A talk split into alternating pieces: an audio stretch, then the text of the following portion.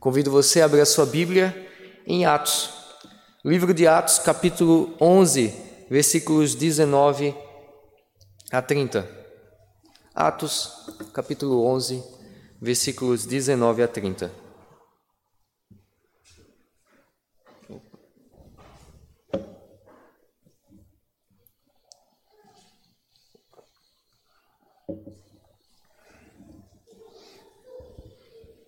Escute com fé a palavra de Deus.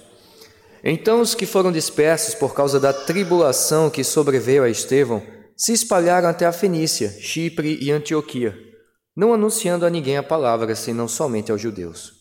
Alguns deles, porém, que eram de Chipre e de Cirene e que foram até Antioquia, falavam também aos gregos, anunciando-lhes o evangelho do Senhor Jesus. A mão do Senhor estava com eles e muitos, crendo, se converteram ao Senhor. A notícia a respeito dele chegou aos ouvidos da igreja que estava em Jerusalém e enviaram Barnabé até Antioquia. Tendo ele chegado e vendo a graça de Deus, alegrou-se e exortava a todos a que, com firmeza de coração, permanecessem no Senhor. Porque era homem bom, cheio do Espírito Santo e de fé, e muita gente se uniu ao Senhor. E, a, e partiu Barnabé para Tasso à procura de Saulo. Tendo encontrado, levou-o para Antioquia. E por todo o ano se reuniram naquela igreja e ensinaram numerosa multidão. Em Antioquia foram os discípulos pela primeira vez chamados cristãos.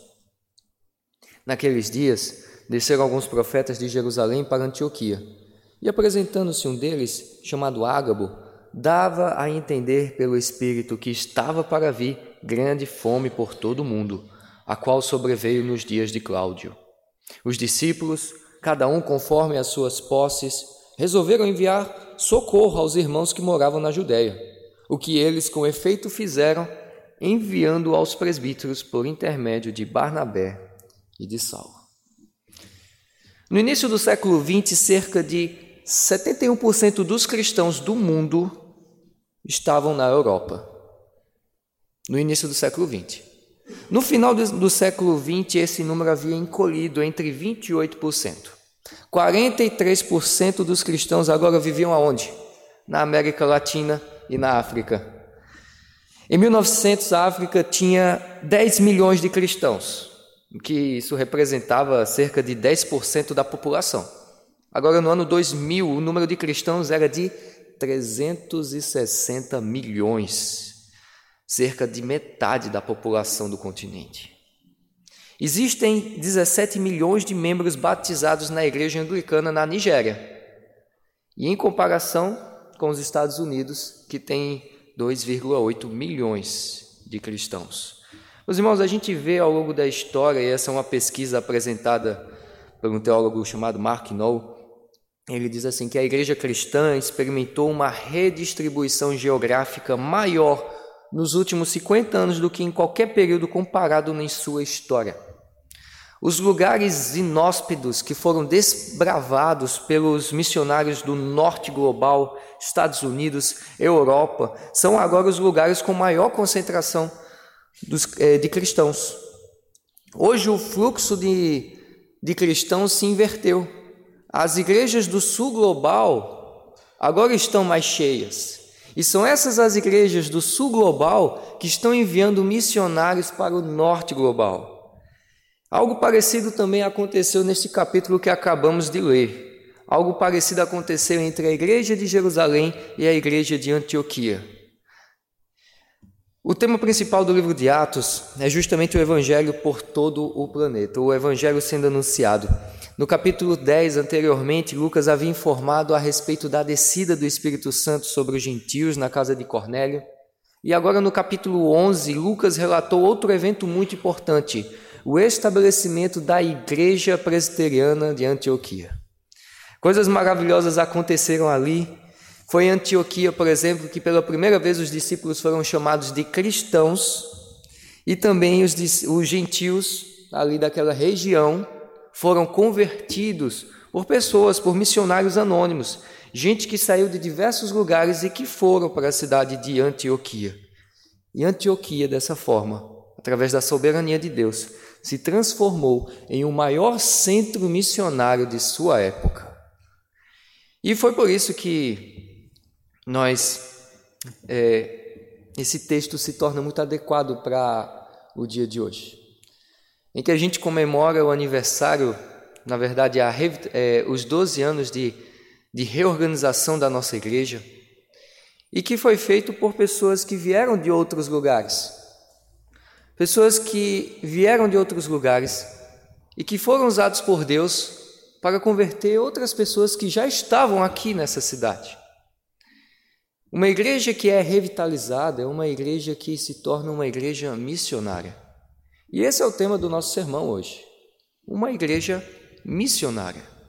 A igreja de Canoas, agora que foi reorganizada há mais de 12 anos, deve por toda a sua vida se empenhar em ser uma igreja missionária. E quais são as características de uma igreja assim? A primeira característica é que uma igreja missionária confia o fruto dos seus trabalhos ao Senhor. Veja o versículo 19.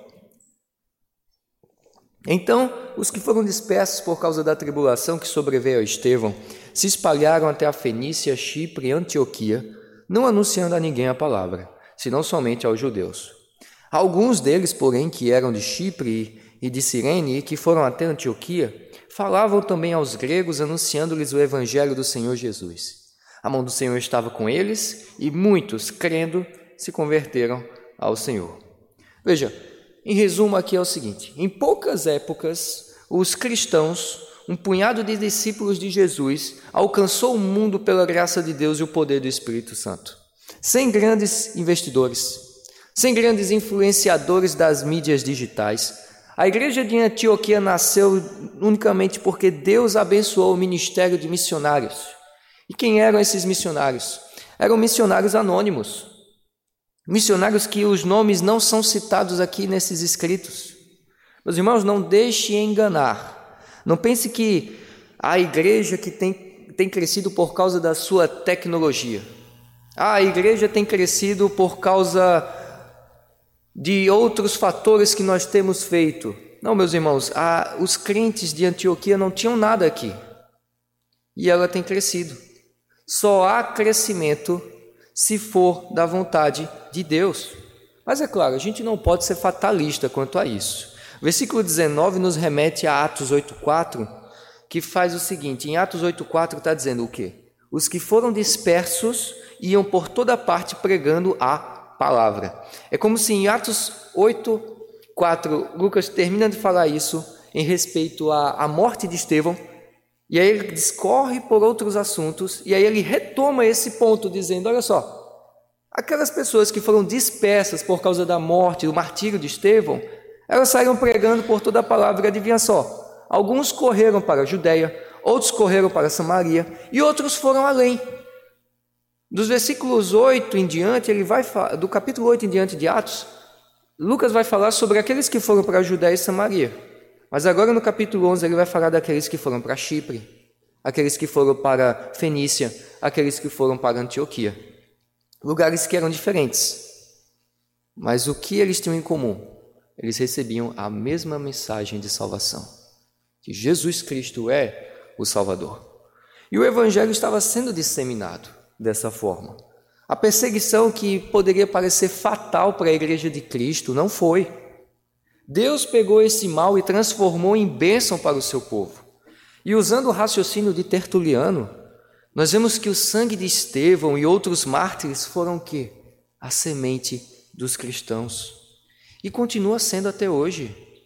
Hoje, nos nossos dias, não importa o quanto um governo de determinado país se esforce para sufocar o evangelho, nós temos visto o quê?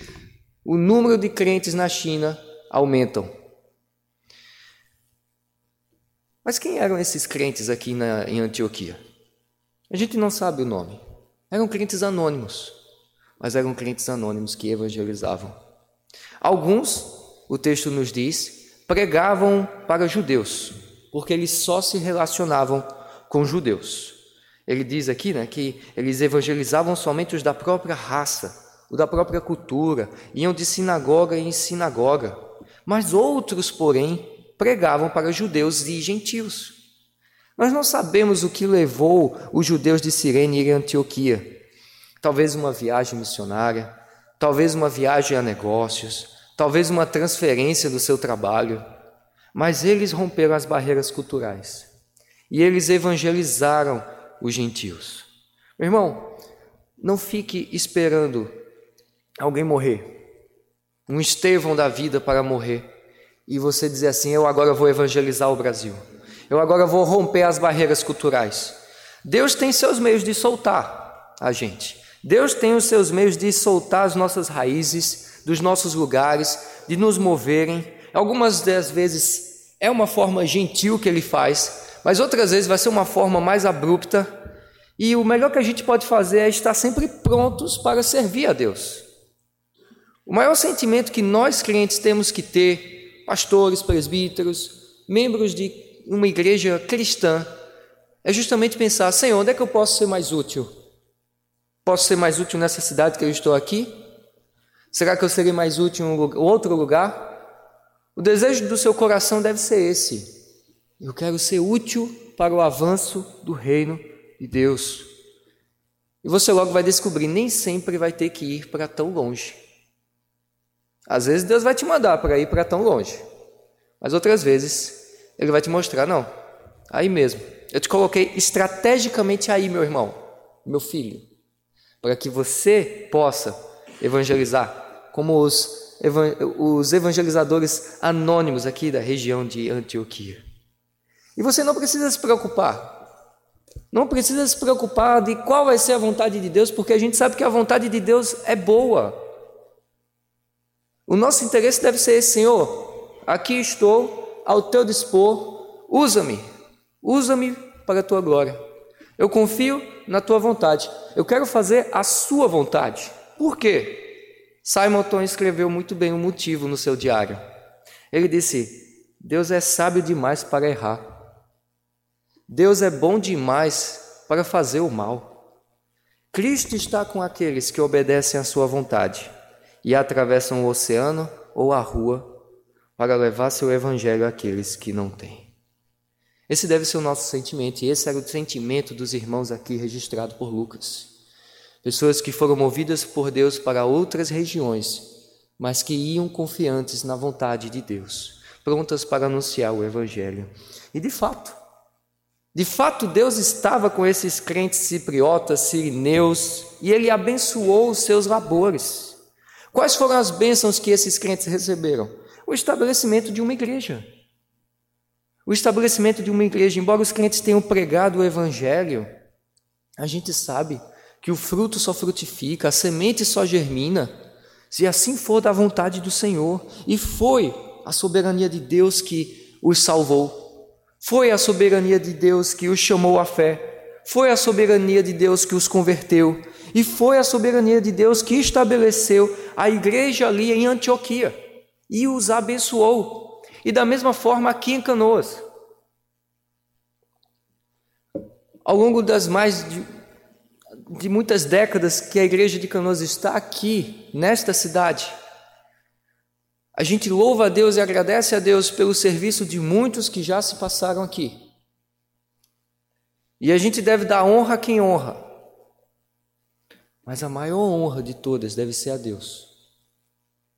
Porque, por mais que seja bem preparado o pastor, por mais que o crente seja fiel, se não for da vontade de Deus que o trabalho ali naquele local frutifique, não vai frutificar. Pastor, tem certeza? Veja, o que eu estou dizendo não é nada mais, nada menos do que não é você que faz a planta crescer, é Deus. Então, a bênção e a maior bênção que essas pessoas receberam pelo seu ato de obediência foi o estabelecimento de uma igreja. E aqui, meus irmãos, nós vemos não só o estabelecimento de uma igreja, mas também ela se transformando no maior centro missionário da sua época. No capítulo 13, Lucas registrou que é a igreja de Antioquia que vai fazer as primeiras missões transculturais. É a igreja de Antioquia que vai enviar Saulo e Barnabé. E a partir de Antioquia, o evangelho vai chegar às nações que estão além do mar. Outra bênção. Que alegria, não é?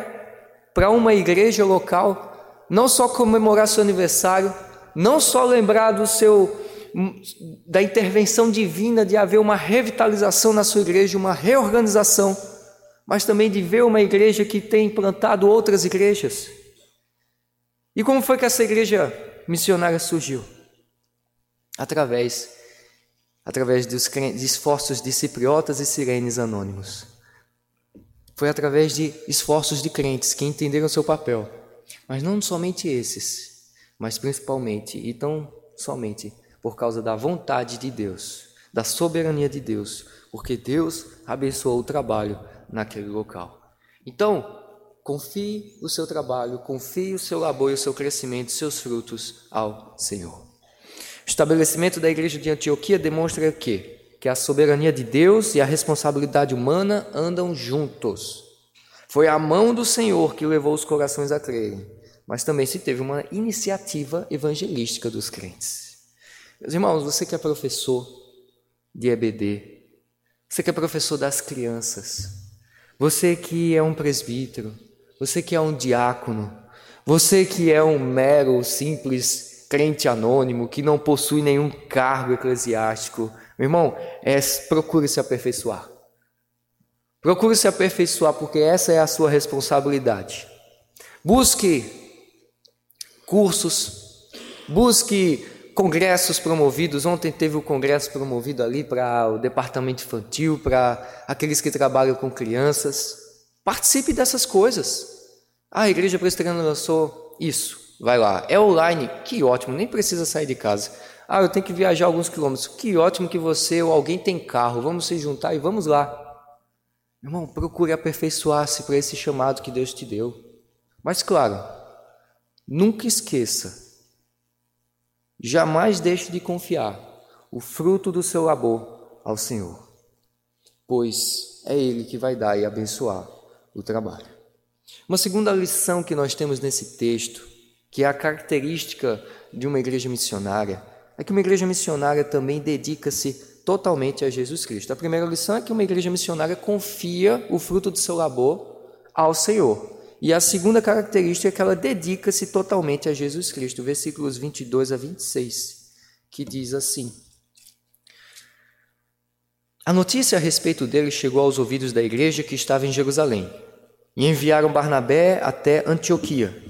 Tendo ele chegado e vendo a graça de Deus, alegrou-se e exortava todos que, com firmeza de coração, permanecessem no Senhor, porque era homem bom, cheio do Espírito Santo e de fé, e muita gente se uniu, se uniu ao Senhor.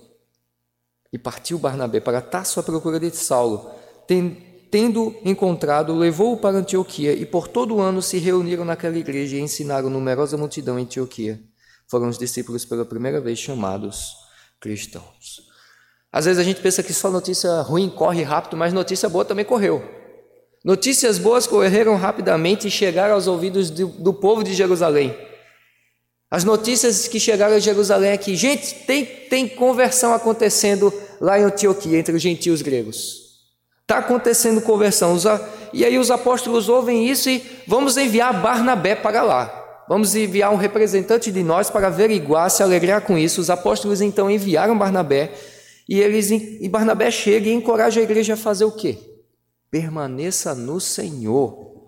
E de fato eles permaneceram. E aqui o Lucas fala a respeito da alegria de Barnabé.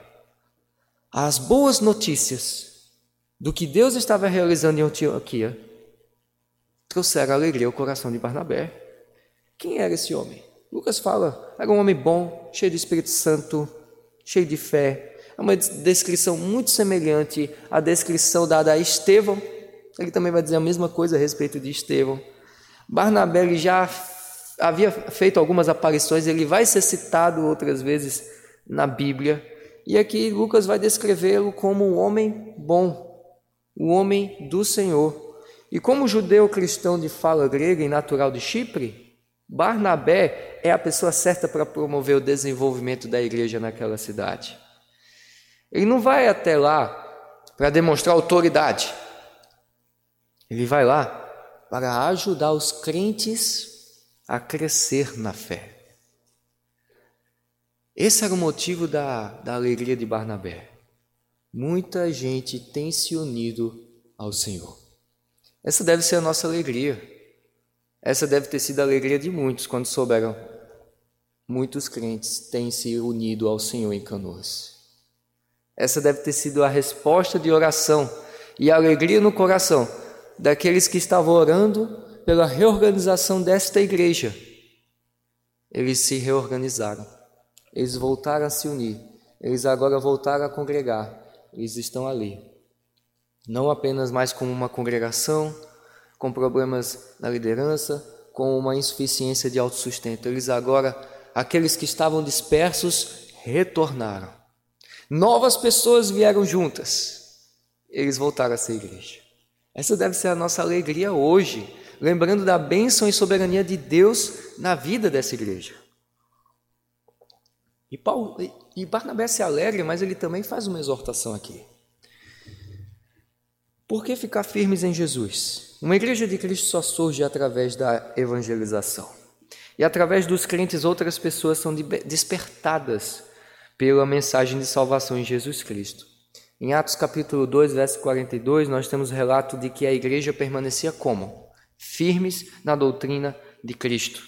E dessa forma, Barnabé vai encorajá-los, vai exortá-los, meus irmãos, muito me alegra ver o que vocês estão convertidos, que você crê em Jesus Cristo. Agora o que nós precisamos fazer? Nós precisamos permanecer firmes na doutrina do Senhor. Uma vez que a igreja surge, o crente agora precisa consolidar-se por meio da doutrina. E esse é o trabalho que Barnabé faz ali, não como um revitalizador, mas como plantador, mas essa também vai ser a função de um revitalizador. O que é que Barnabé faz aqui? Exortar os irmãos, meus irmãos, vamos ficar firmes na doutrina do Senhor. E por meio do ensino a igreja cresceu e foi se tornando referência na sua região. E aí Paulo chama, oh, desculpe, Barnabé chama Paulo.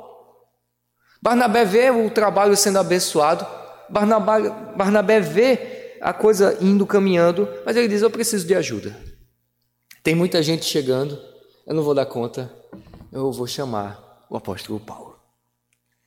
E aqui, é, é RC Spru faz um paralelo com a história da igreja, com outra história de, da igreja. Ele vai comparar assim: ele vai dizer né, que a ida de Barnabé a Paulo com a ida de Farel a Calvino. A ida de Barnabé a Paulo foi algo parecido com o que Farel fez indo a Calvino. E a gente conhece a história da igreja em Genebra.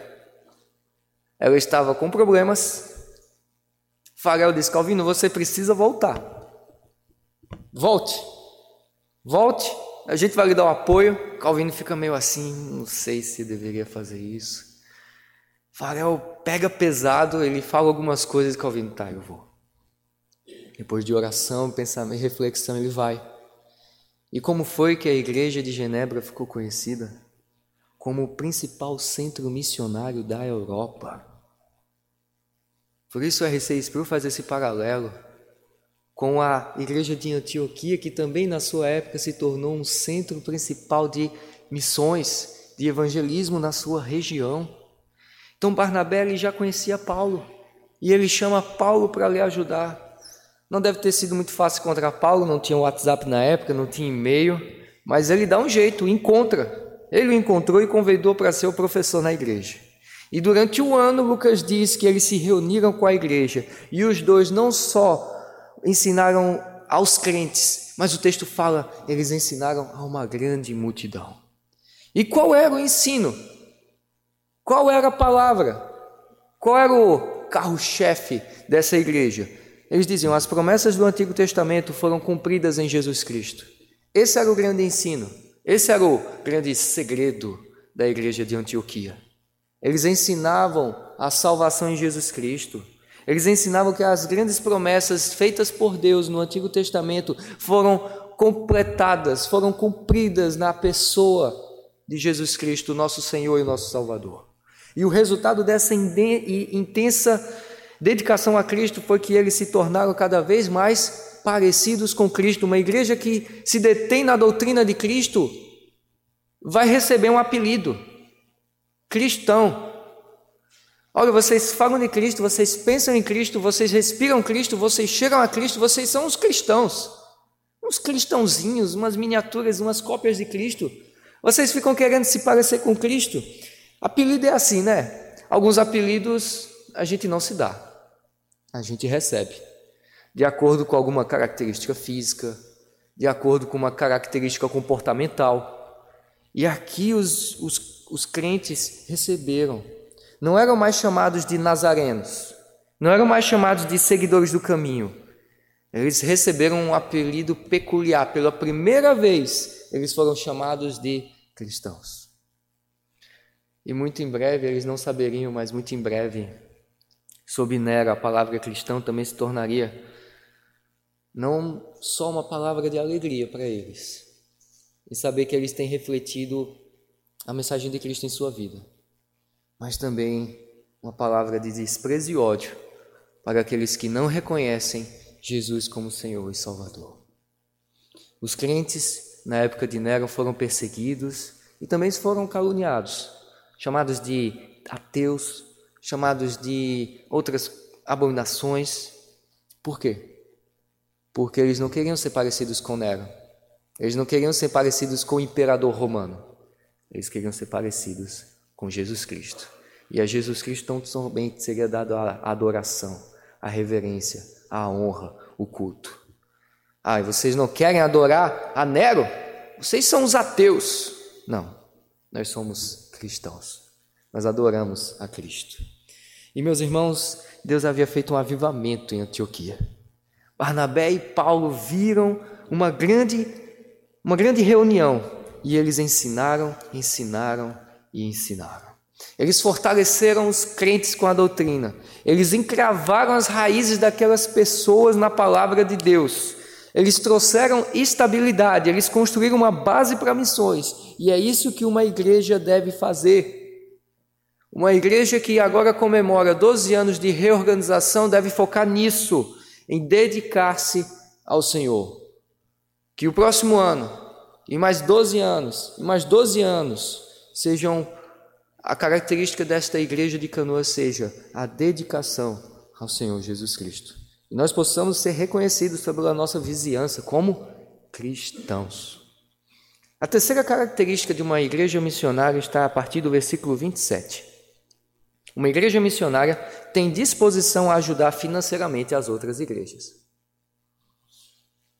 Versículo 27 diz assim: Naqueles dias desceram alguns profetas de Jerusalém para Antioquia e apresentando-se um deles, chamado Ágabo, dava a entender pelo Espírito que estava para vir grande fome por todo o mundo, a qual sobreveio nos dias de Cláudio. Os últimos versículos nos mostram uma qualidade dessa igreja missionária. Ela tinha disposição para ajudar financeiramente outras igrejas. Enquanto Paulo e Barnabé estavam ensinando as doutrinas, aparece um profeta chamado Ágabo. Ágabo saiu de Jerusalém foi até Antioquia e profetizou dias de fome e sobre o mundo romano. Quem é esse profeta Ágabo, afinal de contas? A gente não sabe muito a respeito dele, não sabe mais um paradeiro, mas duas vezes ele é mencionado nesse livro de Atos. Aqui neste capítulo e mais para frente no capítulo 21, vai ser o profeta Ágabo que vai dizer assim: Paulo, você vai ser preso. Você vai ser levado a Jerusalém. Ou oh, a Roma. Você vai ser levado a Roma só que em cadeias. Mas o fato é que esse profeta era cheio do Espírito Santo. E por meio desse homem chamado Ágabo, profeta, Deus comunicou algo para a igreja naquela época. E a mensagem de Ágabo era que grande fome viria. E de fato, grande fome veio. Há evidências históricas sobre isso, ali exatamente no reinado, reinado de Cláudio, algo como uma grande seca. Alguns outros historiadores vão comentar que houve um período de seca período de seca, é, o rio encolhe, consequentemente não vai ter muita plantação, não vai ter muito mercado, não vai ter comida, vai ter uma crise financeira, pouca comida, preços aumentam, a gente sabe muito bem o que é isso, estamos passando por algo semelhante. E foi isso de fato que aconteceu, a profecia de Ágabo se cumpriu. Talvez você pense, mas que coisa estranha, profeta não é coisa do Antigo Testamento? Tem profeta no Novo Testamento? Nós vemos que tem. Tem profeta no Novo Testamento tinha profeta também como é, tinha também os apóstolos. A gente tem que entender o seguinte: profeta é um cargo temporário. O ofício profético foi um dos três ofícios temporários usados por Deus com vista à instituição da igreja na nova dispensação. Por exemplo, tem profetas, que é um, um ofício temporário, tem os apóstolos, que é um ofício temporário, tem também os evangelistas, que é um ofício temporário. E os profetas neotestamentários, eles auxiliaram a igreja primitiva quando ela ainda não tinha toda a Bíblia completa. Eles não tinham a palavra de Deus como nós temos hoje. Então, neste momento em que a igreja ainda estava sendo estabelecida e a palavra de Deus estava sendo é, terminada, Deus ainda usava profetas, apóstolos e, e evangelistas. Evangelistas. Às vezes a gente pensa o seguinte: às vezes a gente pensa que tempo bom era o tempo que tinha os milagres, né? Aqueles milagres extraordinários, Paulo pegando pano com suor e curando gente, Paulo fazendo milagres, o apóstolo Pedro também. A gente vê a igreja crescimento, anúncio da palavra, a igreja de, de 100 salta para mais de mil membros. Tempo bom era aquele, a gente pensa, meus irmãos, tempo bom é hoje. Aqueles irmãos, eles tinham sim os seus profetas, eles tinham sim os apóstolos, eles tinham os evangelistas, mas eles tinham isso porque a palavra de Deus ainda não estava escrita totalmente. Pense comigo, hoje nós temos mais informações do que eles. Hoje nós temos cartas escritas por Paulo que aqueles irmãos na época de Atos não puderam ler. Temos as cartas, a carta de João. Temos a Bíblia, o cânon fechado, completo. Não precisa de mais e não se tira nada. A gente deve se alegrar e deve se contentar com isso de que já temos o cânon, a Bíblia, o cânon bíblico completo e que nós não precisamos mais desses profetas. No versículo 29, nós vamos ver qual foi a reação dos crentes ao profeta Ágabo. Os discípulos, cada um conforme as suas posses, resolveram enviar socorro aos irmãos que moravam na Judéia. O que eles com efeito fizeram, enviando aos presbíteros por intermédio de Barnabé e de Saulo. Sabe, filhos devem retribuir aos pais. Amigos devem retribuir aos amigos. Alunos devem retribuir aos professores. Às vezes a gente tem aqueles amigos, né, que são ricos. Tá assim numa, numa classe acima da gente. Tem aqueles amigos que parece que já tem tudo e que não precisam de mais nada. Qual é a reação que você faz? Principalmente quando vai chegando no aniversário dele. No que eu puder dar, que eu perceber que ele precisa, eu vou, eu vou fazer isso. Às vezes a gente não tem uma ideia de um presente específico, então o que é que a gente faz? Bom, eu vou, eu vou esperar, eu vou ficar atento. No dia que ele precisar de alguma coisa, já estou lá para ajudar, não é isso? Nem que seja dar um copo d'água, mas eu vou lá, por quê? Porque é meu amigo, porque é meu pai, porque é alguém que eu sei, que eu reconheço, que retribuiu grandemente na minha vida, então eu quero também retribuir. E eu faço isso por amor, não é, é em dívida, pode-se dizer que é em dívida, mas não aquela coisa triste que a gente entende de dívida, mas de honra, de honrar. E é exatamente isso que os crentes fazem aqui nesse texto. Em resposta à profecia, a igreja de Antioquia vai honrar, vai ajudar uma igreja que os ajudou e que foi muito misericordiosa com eles. Porque, afinal de contas, quem enviou Barnabé a Antioquia? Jerusalém. Jerusalém. Jerusalém a profecia de Ágabo estava dizendo o quê? Os crentes de Jerusalém vão passar por dificuldade, uma grande fome, um grande problema, uma grande crise está vindo. E o que é que eles fazem? Ah, vamos esperar, vamos ver se essa é verdade. Não, eles prontamente dizem: Eu vou ajudar. Eles não esperam acontecer. Eles imediatamente providenciam os recursos, se mobilizam, se organizam para enviar tudo que os crentes de Jerusalém, porventura, precisariam nesse momento. Antioquia não era, igreja, não era igreja que só falava. Antioquia era uma igreja que fazia. E isso demonstra o valor do Evangelho nas nossas vidas. Aqueles crentes sabiam o grande valor que o Evangelho tem. Eles, essa atitude que está de acordo com o princípio de solidariedade que inclusive lemos, né? No, no, em Romanos capítulo 15. Porque aprove a Macedônia, a Acaia, levantar uma coleta em benefício dos pobres dentre os santos que vivem em Jerusalém. Por quê? Por que, é que isso lhe pareceu bem? O apóstolo Paulo vai dizer: Porque se os gentios têm sido participantes dos valores espirituais dos judeus, devem também servi-los com bens materiais. Nós vemos uma atitude aqui de um princípio de proporcionalidade ensinado também por Paulo em sua carta aos Coríntios.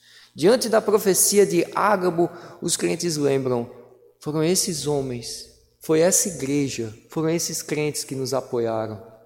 Nós precisávamos de apoio, precisávamos de um pastor, precisávamos de alguém que cuidasse dessa igreja. E a igreja de, Jerusalém enviou alguém. E nós temos sido abençoados. Eles nos deram o maior tesouro. Os crentes de Jerusalém que vieram para Antioquia. Depois Barnabé que é enviado a Antioquia. É, esses dois grupos vêm e trazem o maior tesouro que alguém pode ter na sua vida, que é o Evangelho. O que é que eu posso fazer por alguém que contribuiu para a minha conversão? Alguém que foi usado por Deus na minha conversão? Seja um amigo que falou da palavra de Deus para mim, seja um pastor que pregou e naquela pregação aprove Deus usar aquela palavra exposta para ferir o meu coração. O que, é que eu posso fazer por essas pessoas que não só participaram da minha conversão, mas também têm participado continuamente na minha edificação? Pai, se essa pessoa precisar de alguma coisa, eu estou pronto para ajudar. Antioquia disse: é, esses santos estão precisando, eles vão precisar. Vamos nos mobilizar, vamos ajudar. E aqui nós vemos uma, que uma igreja missionária ela tem disposição para ajudar financeiramente outras igrejas. A igreja de Canoas houve um momento que foi ajudada por outras igrejas. No momento em que ela deixou de ser igreja, passou a ser congregação. Ela não ficou só. Ela não ficou largada. Outras igrejas, outros homens de Deus olharam e disseram: precisamos socorrê-la. E hoje a igreja de Canoas está como igreja. Tem sido uma igreja que tem trabalhado para o reino de Deus, tem sido fiel à palavra de Deus. E por isso ela também tem se esforçado para cuidar de outras igrejas. A história se, re, eh, se repete de forma inversa até na sua relação da igreja de Canoas com Sapucaia do Sul. Porque Canoas outrora fora congregação de Sapucaia do Sul. E então, quando Sapucaia do Sul também precisou, e a Canoas como igreja vem e ajuda, e hoje, esse ano, a gente comemorou, a gente se alegrou com a, com a reorganização da igreja presbiteriana de Sapucaia.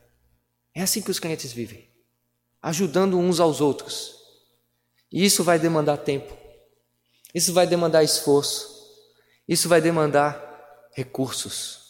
E nós precisamos estar dispostos. Às vezes, por causa das igrejas que dão mau testemunho a respeito de ofertas e dízimo, falsos mestres, lobos em pele de, de ovelha, eles têm dificultado um pouco. E às vezes a gente pensa, ah, eu não posso falar sobre isso no púlpito, falar sobre dinheiro. Irmão, a, a Bíblia muito nos ensina a respeito do dinheiro. E precisamos aprender a usar esse recurso que Deus nos dá, da forma que Deus se agrada. Quer saber como fazer isso? Seja uma igreja que usa os seus recursos para o avanço missionário, que apoia outras igrejas vizinhas, outras igrejas, sejam elas do seu presbitério, do seu sínodo ou de outro país. No final das contas, é a mesma igreja, o pastor é o mesmo, Jesus Cristo.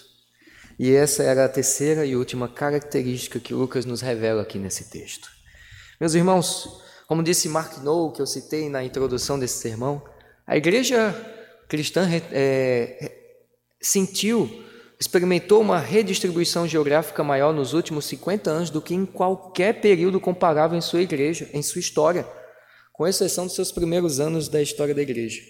Isso significa o quê? Que nós estamos tendo a oportunidade de retribuir às antigas igrejas a ajuda e a preocupação que eles tiveram.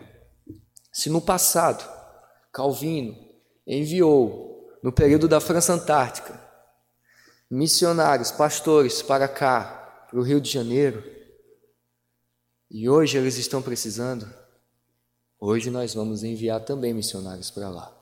E temos enviado. Se aqueles irmãos que outrora nos ajudaram a reorganizar essa igreja, nós também, da mesma forma, ajudaremos, porque é assim que a palavra de Deus nos ensina. E é assim que Deus tem mantido a sua igreja de pé nesses últimos dois mil anos através da doutrina firme de Jesus Cristo, através da ajuda financeira que nós prestamos uns aos outros. Deus tem abençoado, tem sua soberania. As tempestades vêm, podem até derrubar gesso, mas em Jesus Cristo elas não derrubam a igreja. As tempestades da vida vieram e às vezes a gente cai, mas sete vezes o justo cai e sete vezes se levanta pela soberania de Deus. É a Deus que nós agradecemos, é a Deus que nós damos todo o louvor. Por hoje lembrarmos que há 12 anos esta igreja foi reorganizada, tão unicamente pela graça e pelo poder de Deus. Vamos orar? Senhor, nós te louvamos e agradecemos pelos teus grandes feitos nesta cidade e neste estado da Confederação Brasileira, do Brasil, da nossa pátria amada, do nosso estado querido chamado Rio Grande do Sul. Que o Senhor possa estar, Senhor, nos usando para isso, para o avanço do teu reino nesta terra. Em nome de Jesus. Amém.